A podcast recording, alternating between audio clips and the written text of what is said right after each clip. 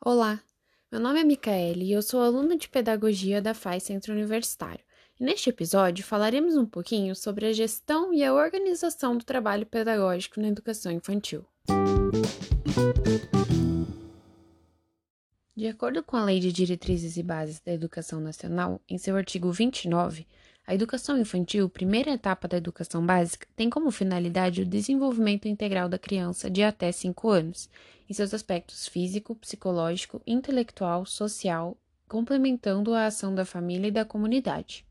Esse período é dividido em duas etapas, a da creche e a da pré-escola. Educar e cuidar é um termo que utilizamos hoje, segundo a BNCC, sobre a finalidade da educação infantil. O cuidar remete à segurança, ao físico e ao afetivo, ao proteger, cuidar do bem-estar. E o educar está relacionado às orientações socioculturais.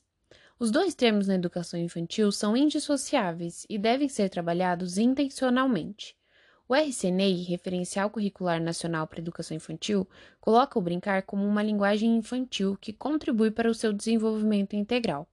A política pedagógica da educação infantil é a organização de currículo, dos espaços, do tempo, metodologias e do complemento com o trabalho dos pais para propiciar um cuidar e o educar de qualidade.